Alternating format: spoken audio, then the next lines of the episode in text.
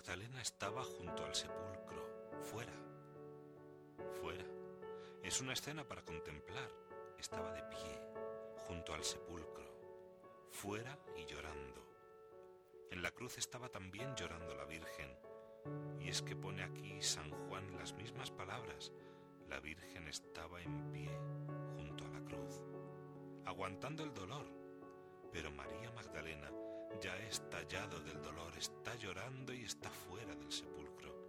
No dentro, está fuera.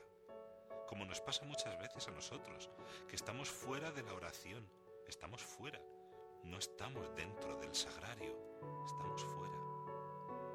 Pero qué bonito es estar en pie, es decir, fieles, llorando nuestras infidelidades y llorando la ausencia de aquel a quien amamos. Así, llorando, se inclinó para mirar dentro del sepulcro. Es el amor que desea, la psicología del amor que desea, que la ha hecho mirar 50 veces dentro del sepulcro y no hay nada, pero vuelve a mirar. Como cuando tú pierdes un objeto y lo buscas y has abierto el cajón 10 veces y lo vuelves a cerrar y lo vuelves a abrir el cajón, pues no está. El deseo de encontrarlo hace mirar en un mismo sitio un montón de veces.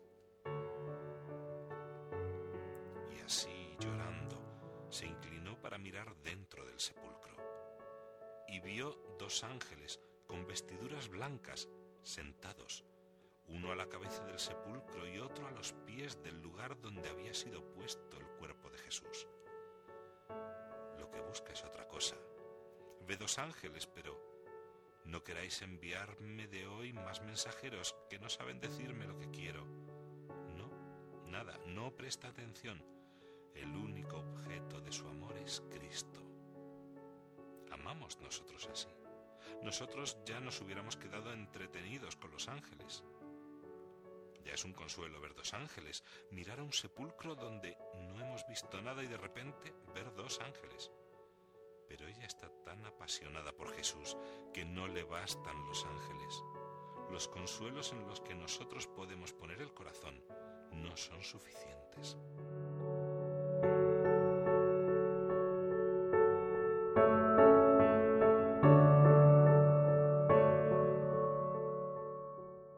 Entremos más adentro, en la espesura. Ellos le dijeron, Ella les dijo, porque se llevaron a mi Señor y no sé dónde lo han puesto. Porque se llevaron a mi Señor, porque sin Él no puedo, porque le necesito, porque le amo. Es un corazón que le ama. Nosotros tenemos que buscar así a Jesús en la oración, en las almas, durante el día. Buscar al Señor, busquémosle.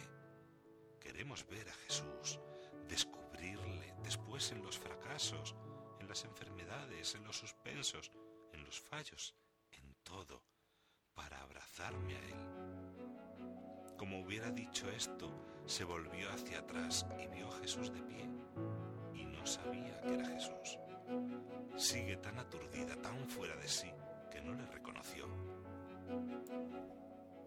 Como ha perdido la fe, como para ella Jesucristo no ha podido resucitar, pues nada, está ahí, aturdida. ¿Cuántas veces nos pasa también a nosotros esto? Está Jesús en cercanía, en nuestra vida, al lado. Pero como tú tienes ya prefabricados tus sentimientos, ahí no puede estar Jesús. En el director espiritual no está Jesús. En lo que te dicen no está está Jesús. En el suspenso no está Jesús. En las almas a las que te acercas no está Jesús. Como no lo puedes ver ahí, lo quieres buscar de otra manera. Le tienes ahí, al lado, cerca, pero no conoces que es Jesús. Claro, la diferencia está en que estamos empeñados en que se haga nuestro criterio y no se nos aparece. Ahora bien, si el sufrimiento fuese realmente porque busco a Jesús y todavía no soy capaz de verle en la enfermedad, en un fracaso, en un suspenso, en cualquier humillación de las cosas que me están pasando, en mis limitaciones, pero que realmente le busco. Entonces Él se me aparecerá para que me dé cuenta de que está ahí y me abrace precisamente a eso.